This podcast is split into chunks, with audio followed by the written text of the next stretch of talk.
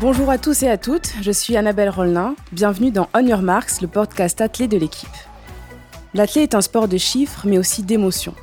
Qu'est-ce qui traverse les athlètes le jour de leur record Le jour où tout s'est aligné pour produire la meilleure performance de leur vie? Ont-ils atteint la perfection ce jour-là? Et quelle importance revêt un record après des années? Le chérissent-ils autant que leur médaille? Chaque athlète aura des réponses différentes à ces questions pour cette série qui s'appelle Record très personnel nous allons en interroger quelques-uns. Aujourd'hui, une grande dame du saut en hauteur nous fait l'honneur de nous recevoir chez elle. 17 fois championne de France, vice-championne d'Europe et quatrième au JO de Los Angeles, c'est Marise Evan GP. Merci beaucoup Marise de nous accueillir. Merci, c'est un plaisir. Alors nous allons parler de vos records de France du saut en hauteur et avec moi, pour raviver ces souvenirs des années 80, il y a Romain Donneux, reporter à la rubrique Sport olympique de l'équipe. Bienvenue Romain. Bonjour à tous. Allez, c'est parti pour un petit saut dans le temps. Marise, vous nous recevez chez vous. Euh, on a fait un petit tour. On n'a pas vu vos médailles des championnats d'Europe, euh, championnats d'Europe en salle. En revanche, vous attachez une importance particulière à vos records. Un record, avant tout, c'est personnel. Pour vous, un record, c'est la somme de quoi? Hum, C'est du travail bien fait c'est une récompense. Euh, j'ai toujours été une bonne élève et quelque part, euh, ne pas battre de record, c'était euh, c'était pas terminer la copie. Donc quand je battais mes records, j'étais contente. C'était ma récompense, c'était mon baccalauréat à chaque fois, l'impression que je validais le travail que j'avais fait. Vous avez battu de nombreux records de France. Vous l'avez porté de 1m91 à 1m96 en plein air. 1m88 à 1m95 en salle, 11 records seniors au total. Quel est celui qui vous revient immédiatement en tête? Le dernier, je pense, oui, probablement le dernier. Le dernier. Le, tout premier, je savais pas que j'avais battu le record. Enfin, je, le savais, mais je ne le réalisais pas vraiment parce que c'était dans le cadre d'un championnat d'Europe à Milan. J'avais 18 ans, je sautais 1m88, j'étais contente. Mais euh, comme les filles qui étaient devant moi sautaient beaucoup plus haut, je me disais, bon, bah ok, quoi. C'est un record, mais bon, c'est un petit record. Donc, je réalisais pas vraiment. Le dernier, 1m96. Alors, j'ai pas réalisé non plus, tout simplement parce que je dormais pendant ce concours au sens propre d'ailleurs. Je, revenais des États-Unis euh, quelques semaines auparavant, ou une semaine je crois auparavant, et j'étais totalement en décalage horaire, donc j'ai fait mon échauffement et puis après je me suis endormie sur le sautoir. Donc j'ai eu du mal à réaliser jusqu'à ce que je manque de rater euh, 1m75 à mon troisième essai, que je prenne une énorme baffe de ma sœur, Monique, pour me réveiller, pour me dire bon tu vas le passer, maintenant t'arrêtes de chialer, parce que je chialais évidemment, je, suis une grosse chialeuse. Et puis après tout s'est très bien passé, donc je fais 1m96 qui était largement ma meilleure perf de l'année parce que pendant tout le temps où j'étais aux États-Unis, les entraînements étaient tellement intenses et il y avait tellement de compétitions que c'était difficile de battre des records. Donc je fais 1m96, c'est la joie folle, le saut est dégueulasse, ça ressemble à rien, je, le passe à moitié tordu, à moitié de travers, enfin c'était vraiment pas terrible techniquement, mais par contre j'étais très fière de la performance, oui. Donc là, euh, on peut pas dire que c'était, vous aviez atteint la perfection. Ah non, pas du tout. Ce, cela était vraiment dégueulasse. J'ai eu d'autres records où, euh, où j'avais la sensation de, de, flotter, de voler dans l'air et d'être capable de, de sauter beaucoup plus haut, ce qui est beaucoup plus frustrant finalement, puisque après ça s'arrête.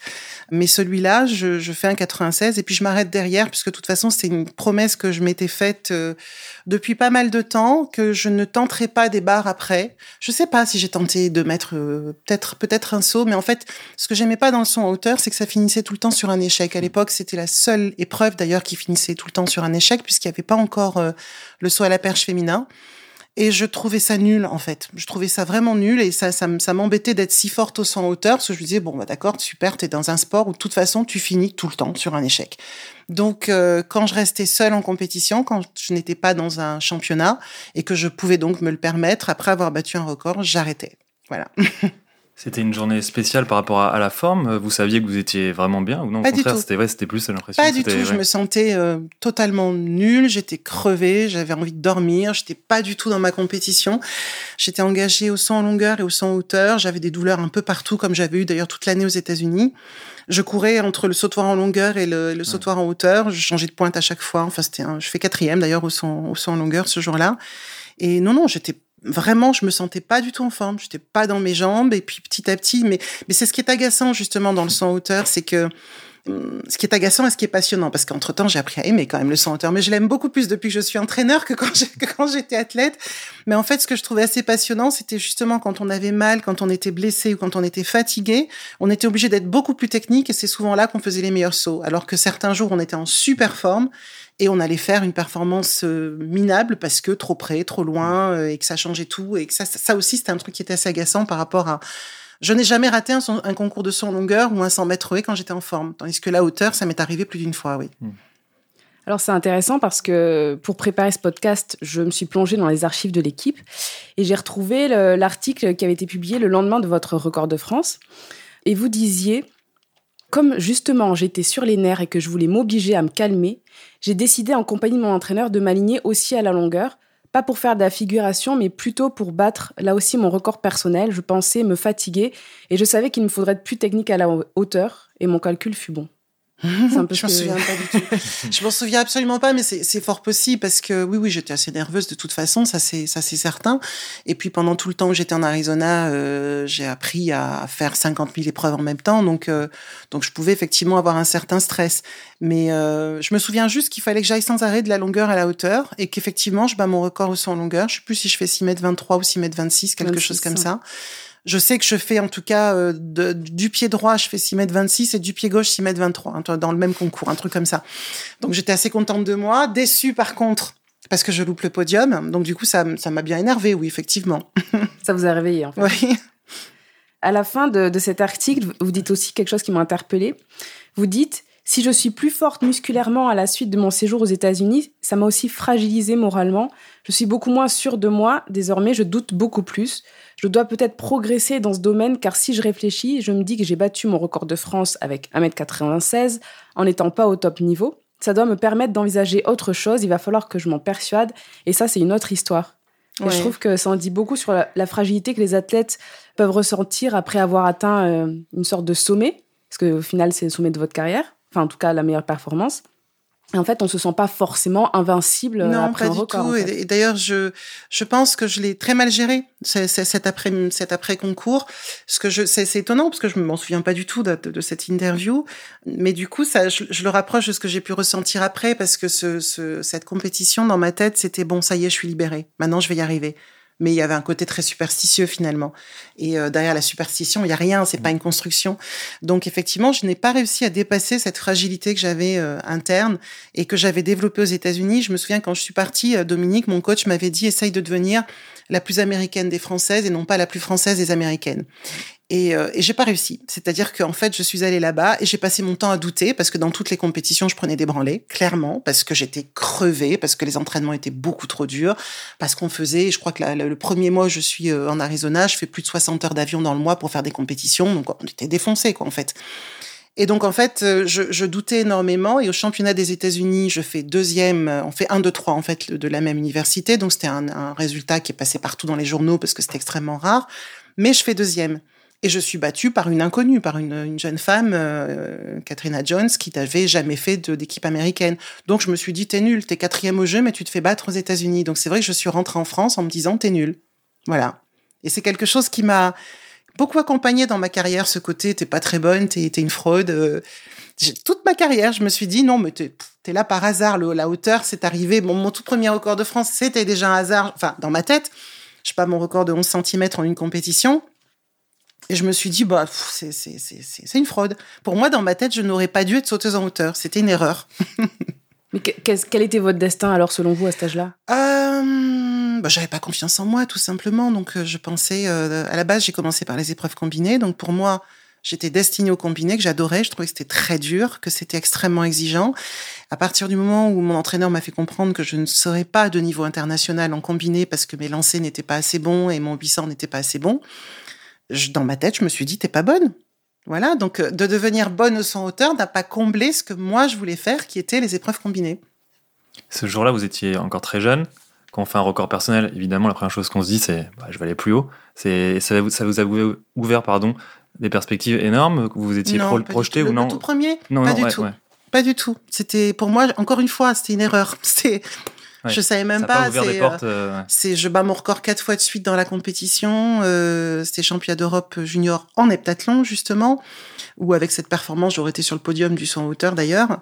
Et, et à chaque fois que je sautais, je me disais mais mais qu'est-ce qui t'arrive? Mais qu'est-ce que tu fais? Parce que ce jour-là, pour le coup, je volais, c'est-à-dire que je réussissais absolument tout ce que je voulais alors que j'étais pas dans un bon jour, que j'étais indisposée, que j'avais eu un accident justement de règles au début de la compétition où tout d'un coup je m'étais trouvée avec un short ensanglanté, obligée de me changer, prendre un avertissement parce que j'avais plus de short de l'équipe de France, enfin la totale, la totale, c'est n'importe, quoi cette compétition.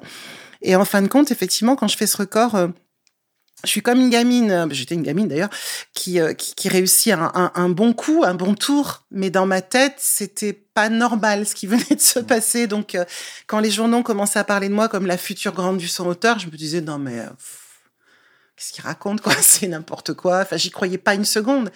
Et, et, l'hiver d'après, d'ailleurs, où j'ai ma première interview avec Pierre Fula qui veut venir voir la, la, la petite gamine de 17 ans euh, qui vient de faire un 87, etc. Et moi, je lui dis non, non, mais je veux pas d'interview. Non, mais c'est non, c'est pas, c'est nul. Enfin, j'ai rien fait encore de ma vie, quoi. C'est, je trouvais ça, ça, ça me touche même. J'ai même envie de pleurer quand je quand je quand j'y repense parce que j'avais une très piètre opinion de moi en fait. Et je me disais mais qu'est-ce qu'ils ont? Mais pourquoi il veut faire une interview? Mais non, c'est ça. Aucun sens. Ça n'avait aucun sens pour moi. Et pour le 1m96, quand on bat son record, en général, on se dit, ouais, demain, je vais faire mieux. C'est, oui, là, par contre, c'est différent. C'était, c'était effectivement trois ans après. Euh, euh, j'ai presque 21 ans, je reviens des États-Unis, je suis déjà une petite vedette en France. Même aux États-Unis, j'ai réussi à imprimer quand même ma marque dans, dans mon université. Donc c'est vrai que je me suis dit, là, ça va redémarrer. Puis après, je me suis dit, qu'est-ce qu'il faut que je fasse à ce moment-là? J'avais conscience que j'avais fait une grosse erreur de rentrer des États-Unis, mais c'était trop tard. En fait, j'avais eu tellement peu de résultats quand j'étais aux États-Unis que euh, la fédération voulait pas que j'y retourne. Et donc, je les ai écoutés, je suis rentrée. Et c'était une grosse erreur parce que c'est évident. Et je m'en suis rendu compte le jour de ce record, justement. Parce que avec une semaine de repos, tout d'un coup, j'ai fait une super performance. Et je me suis dit, ah, mais c'était ça. En fait, il fallait juste que je me repose. Et je me suis dit, c'est dommage parce que j'ai perdu mon éligibilité, je peux plus y retourner. Et euh, je savais que j'aurais pu digérer ces entraînements. Donc après, je me suis dit, qu'est-ce que tu peux faire? Et cette année-là, j'ai décidé, je me suis inscrit en fac euh, de russe et je me suis dit, je vais partir m'entraîner en Russie, comme ça, je vais aller voir les meilleurs. Bon, j'ai été refusée en Russie, j'ai écrit au Premier ministre, j'ai écrit à tout le monde, personne m'a accepté. J'ai fini par convaincre l'entraîneur de Stefka Kostadinova de m'entraîner pendant un été. Donc pendant un été, je me suis entraînée avec eux, je les ai suivis partout. Et puis euh, Stefka était assez jalouse parce que c'était son, son époux et donc elle pleurait beaucoup aux entraînements. Donc à la fin de l'été, on a décidé que ça s'arrêtait. Et c'est vrai que je cherchais toujours des solutions. Je me disais, il faut que je trouve euh, le moyen de progresser. J'avais le sentiment qu'en restant en France, je ne progresserais pas. Et je n'ai pas progressé, effectivement. Avec le recul, ça vous laisse un, goût amer sur un 96 qui aurait pu devenir bien plus. Sûr, bien sûr. Bien sûr. Aujourd'hui, euh, avec ce que je sais aujourd'hui de l'entraînement et le parcours que j'ai eu en tant qu'entraîneur, je me dis, si j'avais 30 ans de moins, j'exploserais je, tous mes records. Je le sais, je le sais, j'en suis convaincue. Mais c'est comme ça, c'est la vie. Donc euh, maintenant, j'essaye de transmettre à, à, des jeunes un petit peu de ma passion, pas facile, et de faire comprendre comment on doit travailler. Et, euh, et quand j'envoie des gens aux États-Unis, je leur dis surtout ne revenez pas au bout d'un an, ne faites pas cette bêtise. C'est oui, c'est très dur mais il faut essayer de s'adapter. Il faut tenter le coup jusqu'au bout. C'est-à-dire que quand, quand on fait un pari, il faut le faire euh, durablement, en fait. Il faut pas tenter des... Moi, j'ai tenté des coups un peu partout. Hein, Donc, euh, en Russie, en Bulgarie, aux États-Unis, euh, j'ai tenté, j'ai tenté. Puis à un moment donné, il a fallu rentrer en la vie active parce que je je roulais pas sur l'or, comme on disait. Et puis là, c'était fini. À partir du moment où j'avais un métier, des études, un enfant, ça, ça pouvait plus être possible.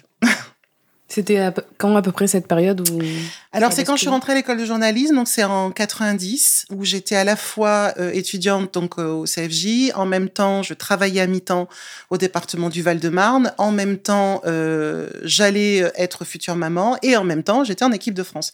Donc ça faisait un petit peu beaucoup, effectivement. Mm. Et donc là j'ai explosé en vol physiquement parce que c'était pas possible, on peut pas. J'allais le matin j'allais à l'Incepto, ensuite j'allais travailler, ensuite je revenais à l'Incep pour le deuxième entraînement Ensuite, je retournais travailler. Le soir, je récupérais mon bébé. Enfin, c'était absolument n'importe quoi. c'était du marathon. Ouais.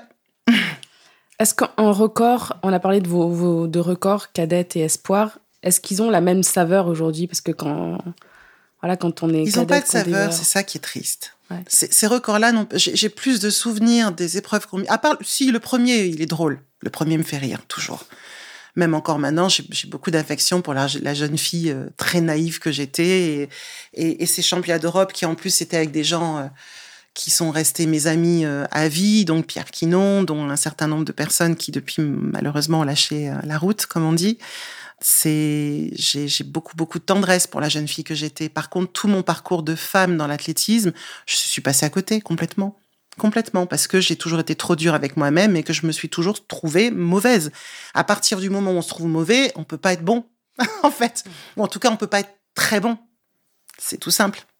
On se déçoit toujours Oui, toujours. Et ça je me suis toujours déçue. Ça vient d'où, en fait, ça? Euh, Aujourd'hui, je pense que ça vient du fait que je, j'avais un problème à régler avec moi-même, avec euh, ma famille, avec mon père, avec euh, tout un tas de d'environnements extérieurs, et que et qu'il a fallu des années et des années pour que je m'en rende compte. Donc, euh, et ça me fait toujours la même émotion. Et j'ai toujours à 58 piges envie de, de, de, pleurer quand je pense à ça, parce que je me dis, oh, qu'est-ce que tu l'as maltraité cette petite fille quand même quoi? Tu l'as pas laissée euh, kiffer, comme on dit. Ouais, je me suis pas laissé kiffer ce que j'ai vécu. J'ai quelques bons souvenirs. Les Jeux Olympiques de Los Angeles sont un super souvenir parce que je l'ai vécu comme Disneyland, parce que j'avais absolument pas conscience que c'était les Jeux et que je me suis vraiment pour le coup éclatée, sauf quand j'ai réalisé que j'étais quatrième, bien sûr. là, là, le rêve s'est arrêté net et du coup les larmes sont revenues, mais mais ça reste un, souvenir euh, un peu magique. Enfin voilà, c'est jeune fille qui voyageait pas, qui prenait pas l'avion, qui arrivait de Montpellier, une famille assez modeste, qui tout d'un coup se retrouve aux États-Unis. Enfin, c'était et c'est d'ailleurs euh, à la suite de Los Angeles que je me suis dit bon bah là, faut que je vienne dans ce pays pour voir ce qui s'y passe parce qu'il y a un truc quoi. Et c'est comme ça que je me suis retrouvée quelques mois après aux États-Unis. J'ai toujours tout fait sur euh, des coups de tête comme ça de, de, de sensations, de me dire il faut que tu ailles là, il faut que tu fasses ci, il faut que tu fasses ça, avec des fois des choix euh, un peu un peu bizarres euh, où il euh, faut que tu ailles sauter à tel endroit. Tout le monde disait par exemple que Oslo c'était la compétition où il fallait être, donc un jour je me suis payé un billet pour aller à Oslo, on m'a pas invité, je me, je me suis pointée et j'ai j'ai fait le pied de grue devant devant la porte de Hansen pour qu'il accepte de me laisser sauter dans son meeting. Ça c'était moi tout craché. un autodidacte complète en fait. Non, pas autodidacte parce que mon coach Dominique était vraiment euh, comme un second père et qui me suivait partout. Mais par contre, sur les décisions, oui, je pouvais agir sur des coups de tête, mm. sans vraiment demander aux uns aux autres. Et Domi, c'était le coach euh, montpelliérain, mais il allait pas me suivre sur les compétitions internationales. Il me laissait faire. Donc euh, sur la partie internationale, c'est moi qui gérais je me débrouillais, j'étais mon propre manager, j'envoyais mes propres dossiers jusqu'à ce que j'en trouve un qui accepte de s'occuper de moi, qui était adorable, mais un, petit peu alcoolo. Mais bon, c'était quand même un, manager sympa qui m'a, qui m'a bien aidé, qui pour le coup m'a, fait rentrer dans quelques compétitions, des fois en se plantant d'ailleurs, puisqu'une fois il m'a envoyé en Italie, euh, et en fait il n'y avait pas de son auteur, donc on m'a dit, bah, vous allez faire du son longueur. Hein. donc j'ai fait du son longueur. Mais euh, oui, j'ai beaucoup d'anecdotes. J'ai beaucoup d'anecdotes qui aujourd'hui me font me font sourire mais à l'époque, comme j'étais vraiment, j'avais un côté euh, sérieux en fait. Je voulais réussir ce que je faisais. C'est moi, je mettais sur la table, voilà, il faut que tu ailles là, il faut que tu sautes là, il faut que tu rencontres tel entraîneur, il faut que tu ailles dans telle compétition. Donc ça, ça me stressait beaucoup. J'étais très euh, très concentrée sur ce que j'avais à faire. À l'époque, c'était pas un jeu de me retrouver tout d'un coup euh, toute seule à Oslo, sans chambre d'hôtel, avec juste mon sac à pointe, hein, essayant de persuader un type de me laisser sauter en hauteur. C'était pas évident, quoi. Mais je pense que je savais pourquoi j'étais là, que j'avais une grande motivation. Si on reprend le, juste le record en lui-même et le saut, est-ce que vous avez des souvenirs exactement du, du saut, de la course d'élan, quand vous passez à 96 ou c'est le néant euh, Pas du tout. C'est euh, il le point qui était le plus fort chez moi, c'était le, le, côté mental, c'est-à-dire qu'à un moment donné, je sais plus, je crois que je le passe au deuxième essai, il me semble. Dans ma tête, c'est tu vas le passer. Ça y est, là, c'est là, c'est maintenant. Donc je, me mettais dans des états de transe qui étaient euh, où la technique, ça avait plus vraiment de sens. Donc et, et d'ailleurs, dans les compétitions euh, où j'arrivais pas à sauter, souvent mon coach me donnait des conseils techniques. Et puis quand il voyait que ça marchait pas, il me disait "Écoute, là, tu prends ta course d'élan, tu essayes de sauter le plus haut possible et t'évites la barre en retombant." Voilà. Donc euh, quand il voyait que j'y arrivais plus, c'était ça passait comme ça. Mais c'était voilà, c'était vraiment sur la motive, sur la rage. J'avais une tête de folle. Enfin, c'était, j'étais, j'étais transcendée complètement. Je me souviens par contre de cet état de, mm. de, de nerfs dans lequel je me mettais. Et aujourd'hui, quand je, parce que, du coup, j'ai récupéré plein de vidéos de Lina, je suis morte de rire de voir ma tête, ils m'ont dirait une, hystérique, une folle complète. Et, sportivement, ça représentait quoi pour vous? Parce que les 1,87, quand on regardait à l'époque, euh, le niveau français, il y avait beaucoup de filles qui sautaient 1,90 ou plus. Je dirais, là, j'ai regardé en, 10 ans de temps, entre 84 et 93, il y a eu 8 filles qui ont passé au moins 90. J'imagine que c'était, il y avait une belle densité, il y avait une belle. Euh, non, pas cette année-là. En 85, il y avait que moi. Oui, bien sûr. Mais en fait, sur 10 ans, il y a eu pas mal de filles qui ont aussi. Il y en a eu pas mal. C'est un peu un ancien. C'était juste un. Je savais qu'en dessous de 2 mètres, j'existerais pas internationalement, puisque c'était quand même une époque où le, dopage était extrêmement développé. C'est mon coach qui m'en a parlé pour la première fois quand je suis rentrée des États-Unis, il m'a dit bon écoute, faut que je te dise un truc. Euh, L'athlète, ça a pas mal bougé euh, depuis que tu es parti et euh, ça va être compliqué de te trouver parmi les, les 5 ou 6 meilleurs du monde. Et il m'a expliqué pourquoi. Je bon, je ah bon, ah bon, on prend des trucs, ah bon. Et puis après, je me suis rendu compte effectivement de ce que c'était, notamment après les Jeux Olympiques où je suis partie faire une compétition à Berlin-Est et à Moscou puisque je voulais absolument sauter à l'Est et où je me suis retrouvée à Berlin-Est le jour où Veon, d'ailleurs, bat le record du monde du, du lancer du javelot à plus de 100 mètres, à 104 mètres. Et où Ludmila Andonova bat le record du monde du 100 hauteur avec 2,07 m, six mois après avoir accouché. Et dans ce concours, alors que je venais de faire quatrième des Jeux Olympiques, je finis 13e avec 1m93. Ouais. Et là, une nouvelle fois, je me dis, bah, tu vois, c'est la confirmation que tu es nul, hmm. puisque il y a 12 filles devant toi que tu ne connais pas, dont tu n'as jamais entendu parler, à commencer par Andonova, qui passe son record de 1,96 à 2,07 m ce jour-là qui passe devant toi. Donc je me suis dit, c'est la confirmation qu'en fait, et des filles totalement inconnues, que des filles de l'Est. Bon, deux ans plus tard, ou trois, enfin quelques années plus tard, Ludmila Andonova s'est fait prendre pour dopage, mais ça me consolait pas. Hmm. Ça me consolait pas. Moi, dans ma tête, c'était euh, le son hauteur se trouve là, et un 96, c'est le tout début du son hauteur. Pour moi, c'était du, du, du, du, du son hauteur junior encore dans ma tête. C'est dur. Oui, c'est un peu dur. c'est un peu dur. Maintenant, a posteriori, je crois que j'ai jamais autant frimé que maintenant en tant que coach. C'est-à-dire que j'entraîne des fois des garçons qui sautent moins haut que moi. Donc là, maintenant, je dis non, mais attends, tu vas quand même battre ta vieille coach. Là, là maintenant, je frime. Maintenant, je réalise que j'ai fait des performances, que je suis encore dans les 15 meilleurs euh, juniors de tous les temps, euh, encore sur les bilans à l'heure actuelle, etc. Mais il y a quand même toujours ce goût d'inachevé, puisque effectivement, je me trouve parmi les meilleurs mondiaux en junior, et puis je disparais en senior, puisque j'ai pas réussi à, à, faire le pas finalement comme beaucoup d'autres jeunes Français mm. qui sont euh, médaillés des championnats du monde junior ou des championnats d'Europe junior et qui ont du mal à passer de l'autre côté parce que parce qu'on n'est pas hyper hyper structuré pour accompagner la performance en France, faut bien le dire quand même. D'autant plus à l'époque. Bah, je crois pas que ça soit. Je crois que c'est pareil. Hein. Malheureusement, je pense que ça n'a pas changé et c'est pas c'est pas pour rien si on a euh, le son hauteur qui régresse et euh, où les filles font plus ce choix-là, n'ont plus envie de faire les sacrifices que j'ai faits. J'imagine qu'une jeune fille qui, euh, qui, a le même background que moi, avec la même histoire que moi, avec les mêmes parents que moi, avec la même recherche parentale que moi, avec la même folie que moi, pourrait peut-être faire comme moi, se payer des billets où elle est pas sûre d'avoir le billet retour, euh, revenir en stop après avoir fait une compétition en Italie euh, sans le dire à sa mère, en faisant croire à sa mère qu'elle est prise en charge. Peut-être qu'il y en aurait qui feraient ça. Mais aujourd'hui, je pense que les, jeunes filles ont plus les pieds sur terre. On est dans une société de consommation. Elles veulent réussir leur vie. Et, euh, je pense que leur, avenir compte plus, beaucoup plus encore. Moi, j'étais sûre, autant je doutais de ce que je pouvais faire sur le stade, autant j'étais sûre que je m'en sortirais professionnellement. Je savais que j'avais euh, mis tout ce qu'il fallait de mon côté euh, en, en, termes d'études et en termes de, de réseau et de carnet d'adresses pour un jour réussir dans la vie. Je me voyais pas millionnaire du tout, mais je savais que je gagnerais ma vie. J'avais pas de doute là-dessus. Mais je pense qu'aujourd'hui, euh, la priorité pour beaucoup de jeunes filles, c'est de gagner leur vie. Et à côté, il y a cette espèce de société de consommation où euh, il faut se mettre sur les réseaux, il faut se mettre en avant, il faut avoir des sponsors, il faut se faire remarquer. Tout ça, ça brouille un peu le, le message sportif. Donc je pense, moi pour moi, c'est plus difficile aujourd'hui que ça a pu l'être parce que quelque part, mon choix il était vite fait. C'est, je savais que j'allais pas gagner ma vie, donc de toute façon, il fallait que je travaille et que je fasse des études. Il y avait pas le choix. Aujourd'hui, on fait croire un peu à ces jeunes filles qui finalement n'ont pas mon niveau, qu'elles vont réussir avec l'athlétisme. Et effectivement, au début, on arrive à avoir un petit peu de sous par les clubs, par les sponsors, etc. Et donc, certaines font des mauvais choix. C'est moi, je trouve ça plus dur. Hein. Je trouve ça beaucoup plus compliqué de bien mener sa vie, le fameux double projet dont on parle. Et moi, j'aurais tendance à dire triple projet parce que vie perso aussi. Mmh. C'est plus dur aujourd'hui de faire les bons choix. Si on déborde un peu justement le, le saut en longueur, euh, euh, en hauteur, pardon, aujourd'hui, comment vous l'analysez en France, le niveau un peu? Parce que comme on disait tout à l'heure, il euh, n'y a pas une énorme densité, voire pas du tout. Je pense qu'à un moment donné, la fédération a fait des choix de développer certaines disciplines. Le saut en hauteur en faisait pas partie. Voilà, tout simplement. C'est-à-dire que de 96 jusqu'à il y a deux ou trois ans, il n'y avait pas d'entraîneur de son hauteur à INSEP. Et ça n'a pas du tout été développé. Et ils se posaient pas les bonnes questions. C'est-à-dire qu'ils se disaient, bon, bah, il n'y a pas de filles, il n'y a pas de, il a pas de détection, il n'y a pas, il y a pas de niveau. Ils se posaient pas la question de savoir pourquoi les jeunes allaient plutôt du côté du volet ou du côté du basket, euh, tout simplement. Donc, il n'y a pas eu de travail de fait. D'ailleurs, j'ai pas la sensation qu'il y ait beaucoup de travail de fait encore aujourd'hui. Hein. Je vais pas me faire d'amis, comme d'habitude. Mais c'est pas grave. Je, je, trouve qu'on ne fait pas les bons choix, on va pas chercher les bonnes personnes. Je sais que Mika Anani a déposé un très beau projet à la fédération il y a quelques années et qu'on lui a dit on va examiner ça, qu'on n'a rien examiné du tout. Donc il est reparti avec son très beau projet à El Paso et il développe de très beaux athlètes à El Paso, voilà, aux États-Unis. Et c'est dommage. Vous continuez à vous coacher maintenant. Vous avez toujours un regard, j'imagine, sur euh, le 100 hauteur, même au niveau mondial. Ça, qu'est-ce que ça vous inspire en ce moment euh, ce que, Les filles n'ont pas évolué. Ouais.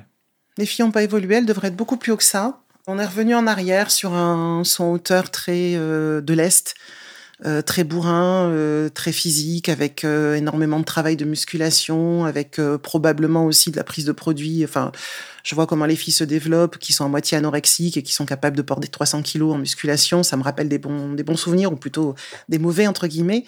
Donc je trouve qu'il n'y a, pas eu il n'y a pas eu une énorme progression. Les filles aujourd'hui devraient être à 2, 10, 2, 15. Ouais. Voilà par rapport aux garçons. Les garçons, euh, ça a failli.